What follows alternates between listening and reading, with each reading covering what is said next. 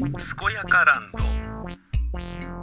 すこすこやかやかすこやかランド正国さん太郎です。もういよいよ9月の29日になりましたので、えー、いわゆるもうすぐ10月っていうことですな。もうすぐ10月ということはインボイス制度が10月1日から、えー適用されますので、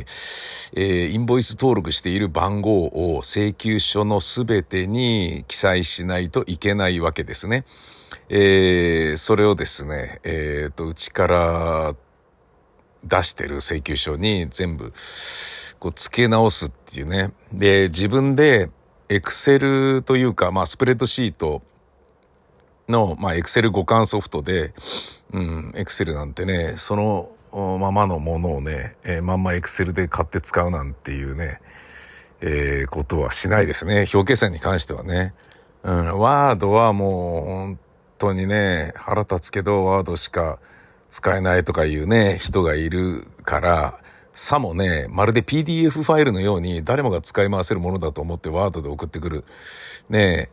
あの、残念な取引先とかも多いです。あ、多いっていうか、いますから、最近はね、減ってきましたけどね。うん。あの、ワードは、えーっと、前にやってたラジオ番組で、作家さんがね、ワードしか使ってないから、その作家さんのね、あの進行台本のね、フォーマットをもう自分で作ろうと思って、自分がやりやすいようにね、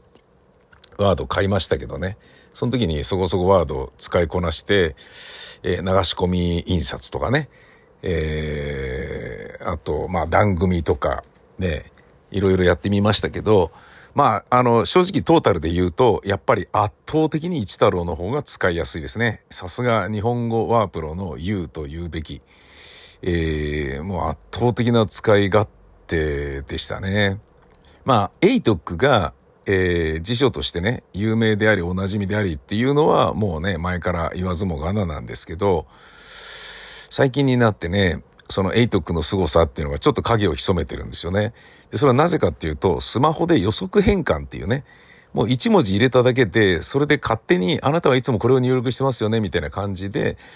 えー予測のね、あの、文字列をバーッと出してくるようになって、で、それが当たり前の入力方法になってしまったために、あの、本来持っていた辞書機能、入力したものを変換するときに初めて出してくる。その出してくるものが、えっ、と、おがねいとかね、おぎねやとかいうのが、あの、お願いをよくね、あの、お願いいたしますのお願いが、えっ、と、ローマ字入力でね、やるときに、おねぎやとかによくなるんですよね。あの、母音の位置が逆になっちゃうんだよね。おね、ねとがのね、ところの。で、おねぎやとかって、なんかね、なったりする。あ、じゃあ、おねがい、がといいのところが逆になっちゃって、おねがい。おねがいのがが、え GAI じゃないですか。ガイ。だからガイなんだけど、GIA になっちゃうんですよね。母音ってね、早めに打つから、てか何度となく打つんで、そこの順番がちょっと逆になったら、おねぎやになっちゃうんだけど、そのおねぎやって入力したやつをよくある入力間違いとして認識してくれて、それを勝手に直してお願いにしてくれるっていう、だっておねぎやっていう文字はないのだからっていうのをやってくれるのが一太郎の、えー、フェップ、フェップ ?IDE っていうの、あ違うかな、なんつんだ？えー要は辞書ですよね。エイトックっていうやつ。これはもう圧倒的優秀だったんだけど、それがね、その、もうアート入れたらね、いつもその人が入れてるのがね、あの、なんだろうな、あの、あやちゃん大好きみたいなことを入れてる人であれば、あって入力したらあやちゃんってのが出てきたりするわけだよね。っていうような、なんかね、おって入れたらお母さんとかね、そういうのが出てくるみたいなことを、こう、やるじゃないですか。よく入力していれば。で、あと、なんだろうな、えっ、と、なんとかなんだよねって言い終わった後に、あの、おっさんがね、ありが、やりがちな絵文字で汗、汗の絵文字をよく使うみたいな。で、なんとかなんだよねの、だよねの後にすぐ汗がピュってこう候補として出てくるとかね。そういう、いつもこういうか流れであんたやってるよねみたいに、あの、先回りしてくるっていうね、ちょっと嫌な感じではあるんだけどね。あの、その、先回りで嫌な感じで言えばね、俺神保町にね、オフィスを構えていた時に、その1階の蕎麦屋よく食ってたんだけど、カレーつけ麺っていうのよく食ってたのね。で、今日はカレーつけ麺じゃない別のもの食べようと思って下行ったのに、いらっしゃいませつって、カレーつけ麺ですねって言われて、いや、そうじゃねえよみたいな。いつもカレーつけ麺頼んでるかもしれないけど、選ばせろよみたいな気持ちになった時があってね。あんまりその先回りシステムね、いいと思ってないんだけど、でもそれをね、もう便利とは思ってはいなかったけど、余計なお世話だと思いながら使っていた予測変換だけど、当たり前の、えー、ツールになっちゃいましたよね。で、そうなってくると、もう辞書が持ってるね、えー、本来のね、正確性とか、語病の深さとか、えー、なんだろうな、えー、誤字脱字の訂正する力であったりとか、そういったようなものが、もうちょっとね、あのー、なんだろうな、壊れまくっちゃってますもんね。でそうなると、エイトックの良さはちょっと、あのー、なんだろうな、鍵をね、えー、潜めますよね。まあこれはね、な、なんと言っても、交互が増えすぎたってことだと思うんですね。で、僕は、一太郎でワープロ使ってた時に、えー、すごい、あの、ありがたかったのは、交互に強かったんですよね。一太郎のフェップが、辞書が。ワードとかだとやっぱね、ただの文語、文章ってやっぱ文語でね、入力するものだけど、我々セリフ書き、ね、芝居書きは、えー、口語を並べるじゃないですか。なんとかしてんじゃねえよとか、うっせんだてめえはとかっていうようなことを文字に起こすわけじゃないですか。ねそれってね、かなり特別なね、特殊な職業にえー、従事するもののみのことだったと思うんですよ。なんだけど、今は、えー、LINE のやりとりでね、文字入力も交互になって、なんとかだよとかって、なんとかだよねとか、えー、ワンチャンいけんじゃねとかっていうようなことを書くわけじゃないですか。そういうね、ことにより、一太郎が持っている日本語の奥ゆかしさとか奥深さを、えー、がっつり理解してますよっていうアドバンテージが、ちょっとどっか行っちゃいましたよね。うん。で、この表現はこういう言い方もあるよとか、ねえ、なんかこう、間違った使い方ですよみたいなことを指摘してくれてたから、小説書く人とか、ねえ、慣れないね、論文を書く人とかにはものすごいためになってたものが、そうじゃなくなっちゃって、一太郎の良さがね、ちょっと今全然ないんですよね。おととい、この間の日曜日ですかね、えー、もう、もうちょっと前か。だから、えー、弟と、父親のね、遺産相続するにあたり、父親に、えー、父親に俺が教え込んだ一太郎をね、えー、使ってもらって、で、一太郎の文章をたくさん残してたんですよね、父親が。で、それをね、全部ファイルコピーして、俺が改ざんしてませんよっていうね、えー、証明の証にこれ持って帰ってくれっていうのを、えー、USB のね、に持って帰ってもらって、で、だけど、やっぱその中身をその場で確認しないと遺産相続に関しての話し合いができないので、俺がプリントしたのを用意しといて、で、これでね、つって、これもファイル名がわかるように、俺がヘッダーとフッターをね、ファイル名、印刷時間、あ、じゃあ保存時間っていうのを印刷してるけど、それによって俺は改ざんしちゃ、そのね、ヘッダーを足すっていうことだけ改ざんしたので、えー、あの、元のファイルを持って帰ってもらってるんであって、ただ本文に関しては全く同じなので、これをまあ一緒に見ながら、えー、今日の競技を進めさせてほしいっていう話をしてね。で、まあ、これこれこうで、まあ通常だからこれでいいんじゃねみたいな感じになるのをやったんだけど、弟もね、え、何？まだ一太郎使ってるんだ？とかね、ああ、そうか、ねみんなやっぱ一太郎ってなかなか使わないのかなつって、兄貴は一太郎使ってんの？と、もう一太郎しか使わないぐらいのレベルな、だよ、つって、そのぐらい優秀だよって話をして、あ、そうなんだ、つって。うん、もうね、常々一太郎には助かってますよ。あのー、このクラウドのシステムがね、日本で全然広がってない時に、えー、もうたった一社で頑張ってやってくれてたからね、iDisk っていうやつを100メガまでは無料です。これが本当に助かったね。うん、iDisk。要はクラウドなんだけどさ、そのクラウド上に、えー、ファイルを置いて、100メガまで無料。一太郎のファイルでね、俺なんか別にそのね、なんだろうな、ビジュアルがいっぱいのね、写真集みたいなファイルなんかほとんど作らないから、文章だけですよね。で、文章で台本つったってさ、1時間ね、半とか2時間の台本つったって大したね、あの、容量食わないから、100メガつったらほとんど無限に近いぐらい入れられるよねっていう話なのよ、俺にしてみたらね。だから、それで使わなくなったものとかね、終わった芝居の台本とか、パンフレットのね、原稿とかっていうのは、どんどんどんどん対比していけばいいわけじゃないですか。だから、全然ね、課金することなく使い続けられてたんだよね。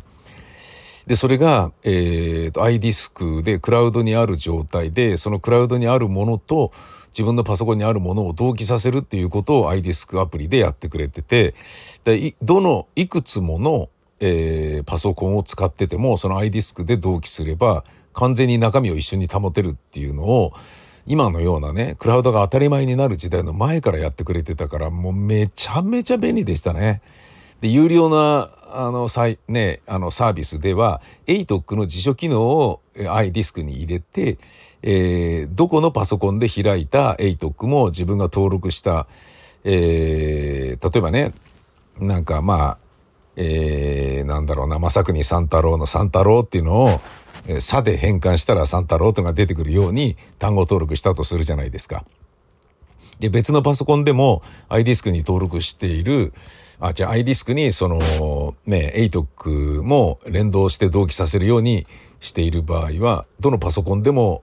一度ね、えー、他のパソコンで登録した単語登録のものとかでも全部それが反映されるっていうようなものとかもやってたけどね。それは僕はまあ使わなかったですけどまああの環境がね別のところでやるってことがあんまなかったので台本は家で書くけど仕事の文章は会社でやるとかねそんな感じだったんで台本でね闇川くんとかって闇川っていうキャラクターでセリフ書くときに闇川スペースの3文字を「や」で変換するとかね「や」で変換してすぐセリフ書けるんですよね。で、大津スペース、で、大津一文字空白、ね。大津一文字空白をおで変換すると、や変換。で、おめえさを変換、何ですかとかっていうような入力ができるわけです。非常に割愛できるんですよね。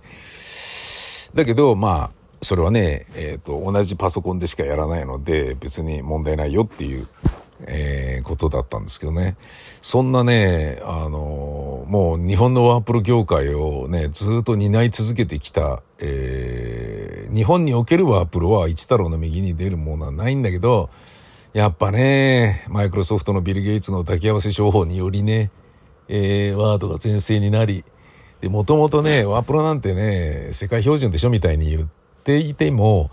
縦書きっていう文化は日本だけだし、ルビっていうのは日本だけだしって考えると、そういうもの、それらを含む日本独自のものに関してはね、もう全然ダメですよね、ワードはね。ルビー入れたら行間ずれるじゃないですか。まあもちろんずれないように設定することもできるんだけど、まあめんどくせえし、あと経線の使い方もね、めんどくせえし、一田の場合はね、ケースも一緒にね、開業できたりね、なんだりっていうのもあるし、あと、流し込みね、番組による流し込み。あとはぶら下がりね、えー、もうね、圧倒的に指定できる範囲がね、こう、多いので、まあ僕は一太郎がいいと思うよっていうことなんですけどね。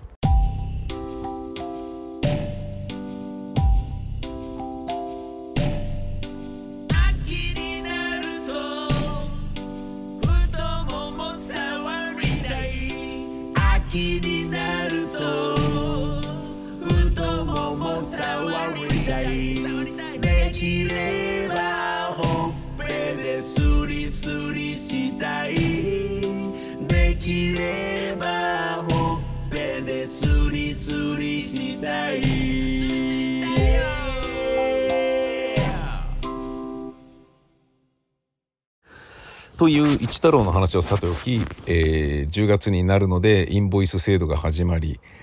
えー、請求書を書いているのは、エクセルの、えー、互換ソフトなんですけど、うん、まあ別にエクセル買ってもいいんですけどね。えー、でも、なんだろうな、無理にね、は、あの、マイクロソフトのソフト使うことねえかなと思って、OS だけでいいよ、あの会社はっていうふうになってますね。ブラウザもね、IE な、IE とか Edge とか絶対使うもんかって感じだし、もうね、今となっては OS 屋さんっていう風にしか僕はマイクロソフトを見ていないですね。あとまあ、ありがたいことありますよ。あの、サッカーのね、えー、オフサイドをね、見るようなやつとかをね、ワールドカップも含めてマイクロソフトがね、頑張って作ってくれたおかげですごい、ね、あの、正確な判断ができるようになったのとかは、えっ、と、ラリーが見ててもね、あ、マイクロソフトなんだ、へえ、とかっていうのはある。けど、うん、もう世の中の半分以上はね、Google に任せとけばいいんじゃねえかっていう気が僕はしてますけどね。うん。まあ、Google もね、あの、いろいろな問題はそれぞれあるんだろうけれど、あの、メタほどじゃないしね。メタなんか本当にぐちゃぐちゃだもんね。うん。なので、IE とかも、エッジとかね、そんなものはもう使わねえよっていうね。マイクロソフトが出してくるニュースなんかね、ニューストレンドなんか見ねえよっていう感じなので、OS でもね、えー、いらないものは全然入れないし、なんだけれどもね、その、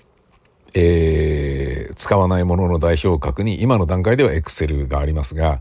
Excel はね、完全にあの、Google スプレッドシートでいろんな人と共有できるし、まあ、もっと言うとね、えっ、ー、と、スタンドアローンで使うにしても、えー、Excel 互換ソフトがね、ありますので、それ使って請求書書いてるんですが、そこで作ってる請求書の全てに自分の会社のインボイス番号を入れなければいけなくなったんですよね。それを今日明日でやらなきゃいけないんだよな。でも今日はね、仕事があって、その後に渋谷区にね、渋谷区役所にね、自分のばあちゃんが生まれた時の戸籍を取りに行かなければいけないっていうすげえめんどくさいことがあって、で、なおかつ今日は、えー、2週間後に、えー、ズーム飲み会があるので、そのズーム飲み会のためにテストで繋いでみるっていうことを劇団員と青森のチャボさんとでやってみるっていうのが今日の夜9時にあるので、それのね、前に一回家に帰って、えー、女房がね、旅行に行ってるので、夕飯ね、子供たちと僕が作って食べて、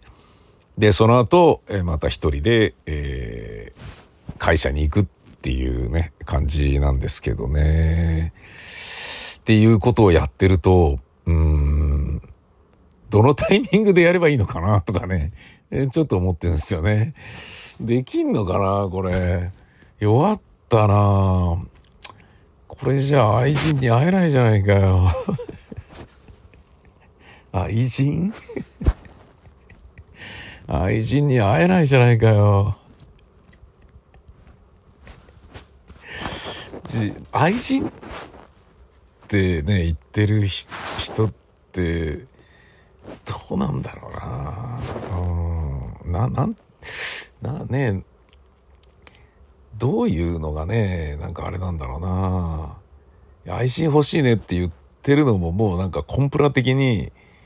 えー、どうなんだっていう気もちょっとしてくるじゃないですか。しないか、別に。えー、昨日ですね、私は、えー、有料老人ホームの下見にね、一日動き回って昼飯も食わずにね、朝から晩までいましたね。いろんなとこ回って、すごい、えー、充実してましたけど、そこでね、いろいろ話しながら聞いて理解して、ゲゲゲと思ったのは昨日も言いましたけど、80過ぎて骨折したお年寄りがそのままね、えっ、ー、と、リハビリで歩けるようになるってすごいですねっていうね、普通はそのまま車椅子になっちゃいますからねって言われて、そうなんだっていう。自分は骨折しちゃダメだっていうことを思ったっていうのが一個ね。で、もう一個は、えー、定期預金は親が年取ったら解除させろって話ですね。これがすごい面倒くさいらしくて、だから認知症で完全にボケちゃったとしても、本人がその定期預金を、えー、解除しますっていうふうにしないと、動かせないらしいんですよね。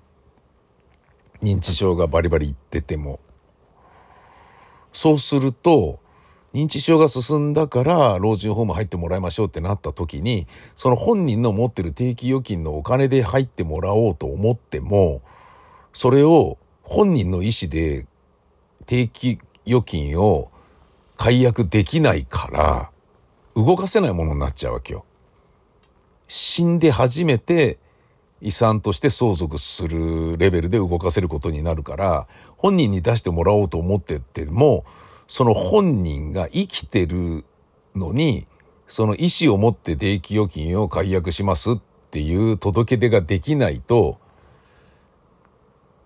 家族たちが自分たちの金を使ってやるしかなくなっちゃうんですよね。これはめんどくせえ話だなと思ってね。だそうやって思うとね、自分の父親は、お前に口座のね、扱いを任すっていう風になった時に、僕が代理人登録して、まあ今もね、母親の代理人としてやってるんですけど、その、代理人登録した俺が母親の口座とか父親の口座からいくらでも金を動かせるんですけどね。でもちろんね、それはね、あの、親の金なので、自分の都合のように勝手なことはやってないですよ。すべてが全部ね、自分が親のために使ったレシートと領収書を全部出しといて、で、それらを使って、えー、エクセルに表に起こしてね。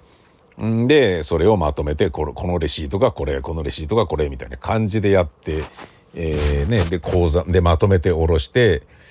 で、このレシートの封筒にね、まとまって入ってるのが何万円分が今回下ろした何万円とかね、いうのをもう数値がしっかりわかるようにしてるので、ちゃんとクリアにしてるんですけど、だまあ悪いね、せがれだったらね、いくらでもその金使い込むとかいうことができちゃうよね。パチンコに使っちゃうとかさ、競馬で吸っちゃうとかいうことだってできちゃうわけよ。ん最悪だよね。すごい最悪だけど。でもね、金に困ってる人とかだったらそういうことやっちゃったりとかね、ギャンブル狂いとかだったらやっちゃったりするような残念なこととかもこの世の中にはたくさんあるわけでしょわけわかんないよね。うん、本当にわけわかんないと思うけど、俺はね、そこまでなんかね、情動的な人間ではね、ないので、ある意味それを羨ましいと思う向きもあるけれど、そんなことは全然なく、ね、いつどこでどういうふうにね、弟に聞かれてもね、クリアリーを証明できるように体制は整えているんだけれどもね。うん。で、えー、なので、その父親がね、僕に、えっ、ー、と、代理人登録で口座のことを頼むっていうふうにしたときに、すでになかったですね、確かね。うん、定期預金が。それがね、ああ、なるほどっていうね、あの、今思えばですよ。ありがたいね、準備の一つをしてくれてたんだろうなって思いましたね。大抵のあの、親が年を取っての問題というのは、この金は誰にも渡さんとかっていうふうにして、それが厄介で、その金を使えないから、その人のためのね、えー、なんだ、保険だとか、えー、ケアマネとかね、いわゆる福祉にかけるお金を子供が建て替えなければいけないとか、払わなければいけないとか、もうわけわかんないことになっちゃって、ふざけんなっていう話になっちゃうのがあるので、もうそれがね、代理人登録してお前に任すっていう風になってるの一番クリアで本当に幸せなパターンだと思いますよっ、つって、いろんな人に言われて、ああ、そうなんだと思ってね、よかったと思って。で、今のところね、順調ではあるんだけど、ただね、その、北海道行ってみて 北海道行ってみて戸籍がね、まだ違うのかみたいな、いろいろあったりとかね。でもこれによってね、間に合いそうだから、うん、なんとかね、お袋にはね、お袋のお金で、自分のお金で老人ホーム入ってほしいなと思うんですよね。もうなんか、子供より大変だね。子供って見えるじゃん。ね、どれだけお金かかるかっていうことが。よっぽどね、バカみたいに暴れて人をね、殺めたりとかそういうね、アホなことをやらなければだけど、大体見えるからさ、小遣いがこのぐらいで、塾行ったとしたらこのぐらいでね、えー、で、私立の学校入ったらこれぐらいでとかっていうのを計算できるから、まあね、それに合わせて、えー、人生設計をね、プランニングできるけど、親の場合はね、いつどこでどういうふうに、あの、老人ホームに入ることになるのか、入院が必要になるのか、それによってどのぐらい金が必要になるのかっていうのがわからないので、なんか、うん、大変だなと思いましたね。ここでね、えー、お袋がね、今は問題なくあんたに任してるから、つって、あんたたちのこと信じてるから大丈夫だよ、つって言ってくれてるから、ああ、よかったって思ってんだけど、だけどそれがね、お前らにその金を渡さないとかって、ちゃんと通帳持ってきなさいみたいな感じになっちゃうと、すげえ怖いじゃん。で、そうなると、ねえ、で、なんかね、俺たちのことは疑ってるけど、で、近くにいる人間にね、優しい人にほだされちゃって、あんたに全部を任すわ、みたいなことになっちゃうと、完全なね、完全なややこしいことになっちゃうから、もうダメだ、みたいな話じゃん。ねえ、そう習ってないのが、まあ、良かったなと。うん、良かったけど、でもそうなってたとしたら、母親が今回、老人ホーム入るっていうお金もね、一時入所金を最初に入れることによってそれがねなんか600万だとかね300万とか100万とかいくつかのパターンがあったりするのもあるし、えー、それなしだとね月々のお金が何十万ってすごい高くかかるよとかっていうのがあったりするんだけどそれねどうなんだろうな、うん、あの子供がね、えー、手がかからなくなってよかったってって安心していたと思いきや今度はね親の面倒のために親のために金を使わなきゃいけないっていうようなことにだってなるわけじゃないですか下手すれば。今回俺はね、えー、運よくね親がちゃんと稼いでねお金を残してくれてたから問題なかったけどちょっとハラハラするよね。うん。そんでね親が全然金なくてなおかつ自分も稼いでなくてっていうふうになるとどうするっていうねだけど親だから縁切るわけにもいかないしこれおっかないっすよね。うん老人ホームに入るにあたり2人のね、えー、実印とかそういうの用意しなきゃいけないと俺と弟で行くんだけど何かあった時にってことですよね。でつまり死んだりとか、なんかあった時に、あ、もう知らないっすみたいな感じで、あの、入れたっきりで、あと、行方くらますみたいなことされちゃうと、ちょっと待って、ふざけんなよってことになっちゃうじゃないですか。ねえ、いきなりね、契約する時にはせがれがいたのに、死ぬ時には無縁仏って意味わかんねえだろうってことになっちゃうから、ねえ、それも施設も困っちゃうし、だからね、なんか、大変なんだなと思いました。で、契約するのは僕なんですって。本人じゃダメなんですって。老人ホーム入るにあたりね。本人じゃダメで僕が契約するんですよね。だ僕が、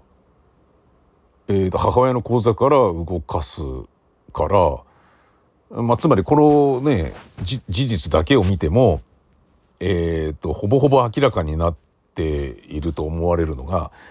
親が老人ホーム、まあ誰かがお年寄りが介護付き有料老人ホームに入るのであるならば、後見人的なね、人が、保証人が2人まあいるわけだよね。確実に。で、なおかつそれのどっちかが契約するんだよね。その人がお金に関しても責任を持つんだよね。でも完全な保証人ちゃんと思って。で、っていうことは保証人になるわけだから、その人間が確実にその親の入居する年寄りの、えー、代理人登録をされていないといけないってことよ。銀行口座の。じゃないと、もう入る、入ることができないですよね。そのせがれが大金持ちで全部金出してやるよみたいなね、大盤振る舞いをしない限りは。これは、おっかないですね。うん、すっごい高いですよ、老人ホームのお金って。保険とか医療費入れて全部で30万ぐらいかかりますよ、毎月。それをね、一時入賞金をね、何百万か入れることによって下げたりするわけだけど、そうそう何百万とかって、あね、頭金的なもので用意できないじゃないですか。でそれとは別に入所金じゃない、敷金みたいなものがあって、出る時にね、えー、部屋直してクリーニングした分の残りをお返ししますみたいなやつがあったりするっていうのがさ、はあ、みたいな。テレビ1台置くと、なんかね、1100円ので電気代がかかるとかね、まあ、いろんなものがあるわけよ。実際に使った分は請求させていただきますとかっていうのがおむつ代であったりとかね。なんかどこどこに買い物行ってきてみたいなものがあったら、それを買ったのでみたいなのが記録されてて、とかね、そういうのがあるらしいんだよね。うーん、なんかね、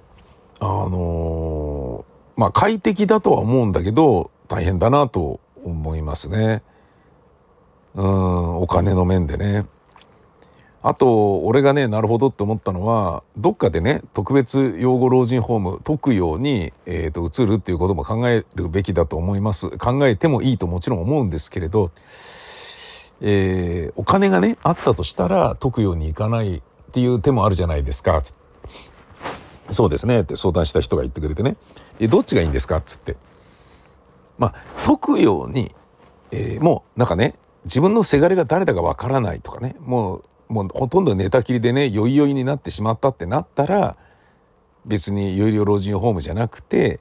えー、要介護5とかになってたら特養行って、お金をね、えー、少しでもね、遺産相続できる量を、あの、多めにしようよっていうふうに節約することもできると思いますけど、でも親にそれはかわいそうだなっていうふうになのであれば、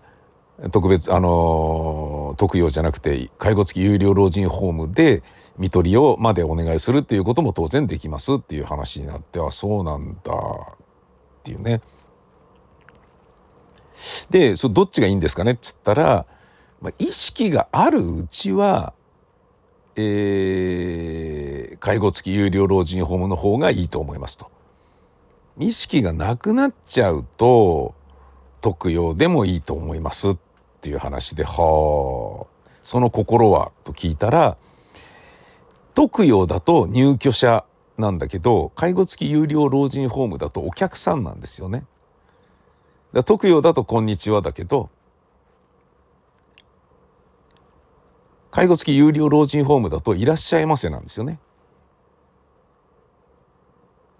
それはもうだからそのね入居者に対するつまりそこで住んでる老人に対する対応が全然違うのでそういう点ではお年寄りにとっては介護付き有料老人ホームの方がいいと思いますって言っててなるほどな。それはそうなんだなと思ってね。うん。であるならばねもうよっぽどのレベルになるまでは介護付き有料老人ホームにいてもらって、母親にね、あの、ここ楽しいよっていうふうにね、思ってもらえるようなのがいいなとは思いますね。うん。まあ、どっかでね、解くように移るっていうことも、あのー、要介護のレベルが4か5になれば解くように入れるんで、一応3から入れることになってるんだけど、3か、3で入ってる人ってのはほとんどいないらしいので、あの、でも、要介護3のレベルになった段階でもう特養を申し込んじゃっていいと思います、つって。で、あ、来ましたよ、どうぞっていう、まあもうほとんどね、百何十何人並んでるので、どこの自治体でもね、そうそう入れないんだけど、特養は。で待ってればね、時間が来てね、まあ要はね、入ってる人が死んだのでどうぞってことでね、部屋が1個空きました、どうぞっていうね。そのタイミングが来た時に、あ、まだいいので、今回ちょっとまたね、あの、あれで、次回またお願いします、みたいな感じにね、えー、しておくっていうようなこともできるから、とりあえず申し込みは入れといた方がいいと思いますって言われて、なるほどなーっていうのが一個、まあ学習したこと。でもう一個学習したのは、えー、まあ80代で骨折したら大抵の人は車椅子になっちゃうっていうことなんだけど、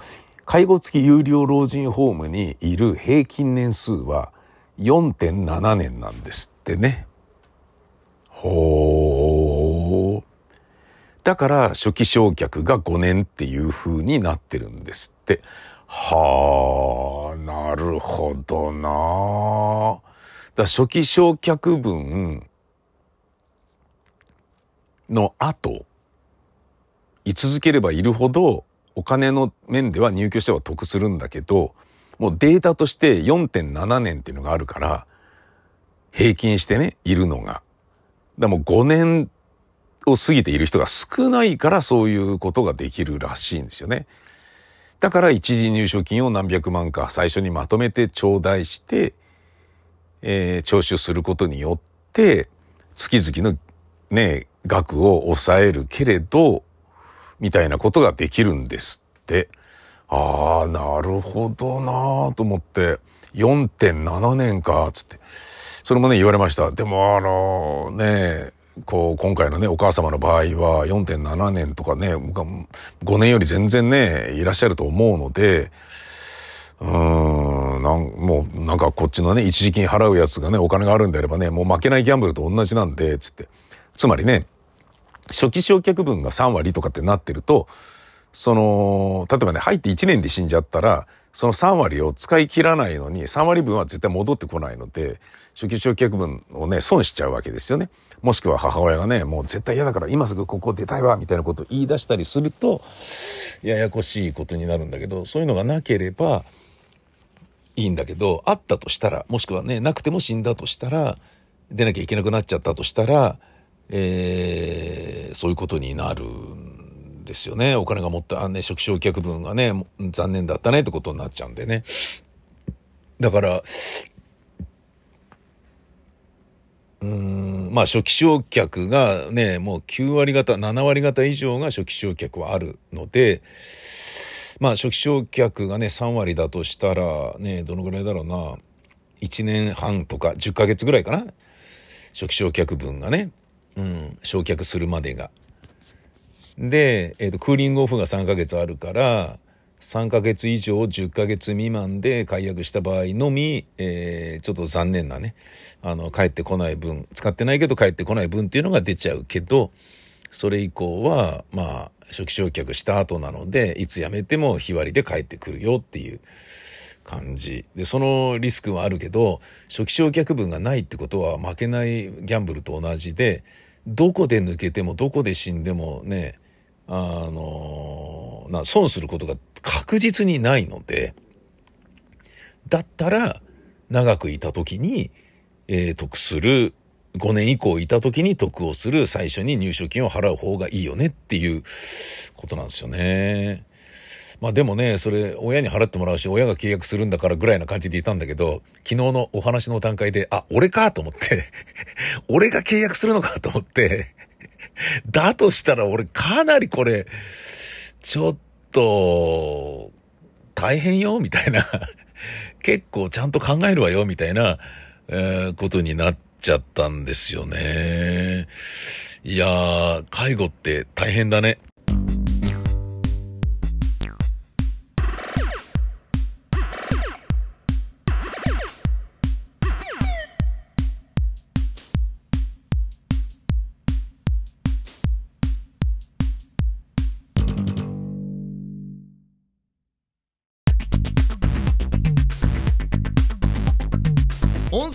ンツ「正国三太郎健やかエンパシー」では皆様からの指令を募集しています。あそこに行ってあれをしてこいよ。地元の自慢のあのお店を紹介するわ。伝承話の元となる名所旧跡などをメールでお送りください。宛先は info アットマークマサさん .info info アットマークまささん .info いろんなところのいろんなものをまさくにさんに教えてあげようぜ。採用された指令はもれなくコンテンツ内で紹介されます。当たり前だね。